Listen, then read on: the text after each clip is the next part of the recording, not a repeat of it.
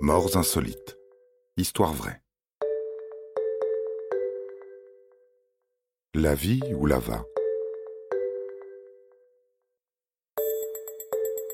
Vous souvenez-vous des lampes à lave? Ces objets parfaitement inutiles, à la fois kitsch et fascinants, icônes des années 60 et 90. Vous vous êtes toujours demandé ce que contenaient ces cylindres de verre. Absorbés par le flot des bulles, le mouvement hypnotique des couleurs, vous aviez envie de toucher, de voir l'intérieur, de trouver des explications. Puis la mode est passée. Votre curiosité aussi. Et vous avez rangé votre lampe lava, désuète, au grenier, quelque part entre le tabouret tam-tam et les cassettes VHS.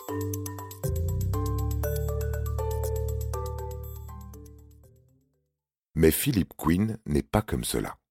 Quand il ne comprend pas, il doit pousser les expérimentations à leur paroxysme. Qu'est-ce que la lampe lava? C'est juste de l'eau, de la cire et une ampoule de 40 watts, non? Rien de bien méchant ne devrait survenir en présence d'un objet décoratif. En théorie, car rien ne se passe jamais comme prévu. Tout peut parfois dégénérer et devenir si absurde, décalé. Philip Quinn a fait les frais de sa curiosité, ou de sa bêtise. Non, la lampe à lave n'est pas un objet banal. C'est un appareil pointu et technique développé par l'inventeur Edward Craven Walker, basé sur le système de l'instabilité de Rayleigh-Bernard et de Rayleigh-Taylor. Elle comprend un système de répartition de la chaleur fait de plaques de métal ou de ressorts. À l'intérieur repose un liquide à base de glycol, fortement toxique, voire mortel si on l'ingère. Certaines fabrications artisanales emploient même un alcool hautement inflammable. Et si la cire est de mauvaise qualité, cela peut entraver le bon fonctionnement de la lampe en verre, voire la boucher. Ça y est, vous visualisez mieux cet objet dangereux qui aurait pu tuer notre ami Philip Quinn de mille façons Alors, intoxication Incendie Explosion Avez-vous trouvé l'origine du décès de ce génie du XXIe siècle?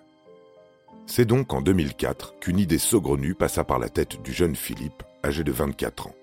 Chauffer la lampe à lave sur sa cuisinière.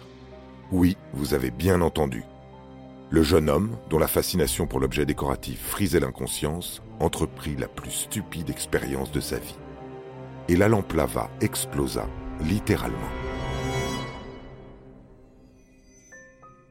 En ce dimanche soir, ses parents le trouvèrent mort, dans sa caravane, des éclats de verre de lampe à lave incrustés dans la poitrine.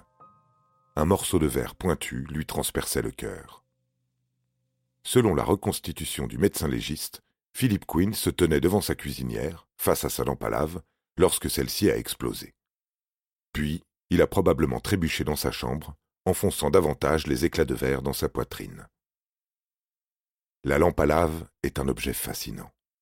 Mais, au-delà de son apparence esthétique, il s'agit là d'une prouesse de technologie développée par des professionnels. Même si l'invention trouve sa place dans de nombreux foyers, tout le monde ne peut pas s'improviser chimiste des conditions sécurisées doivent être mises en place avant de manipuler des produits, chauffer des matériaux.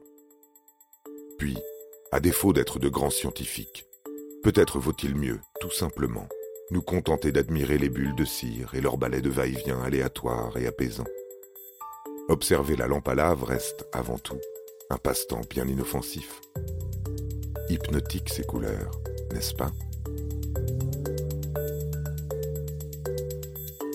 Vous avez aimé cet épisode? N'hésitez pas à le commenter, à le partager et à le noter. À bientôt pour de nouvelles histoires. Studio Minuit, créateur de podcasts addictifs.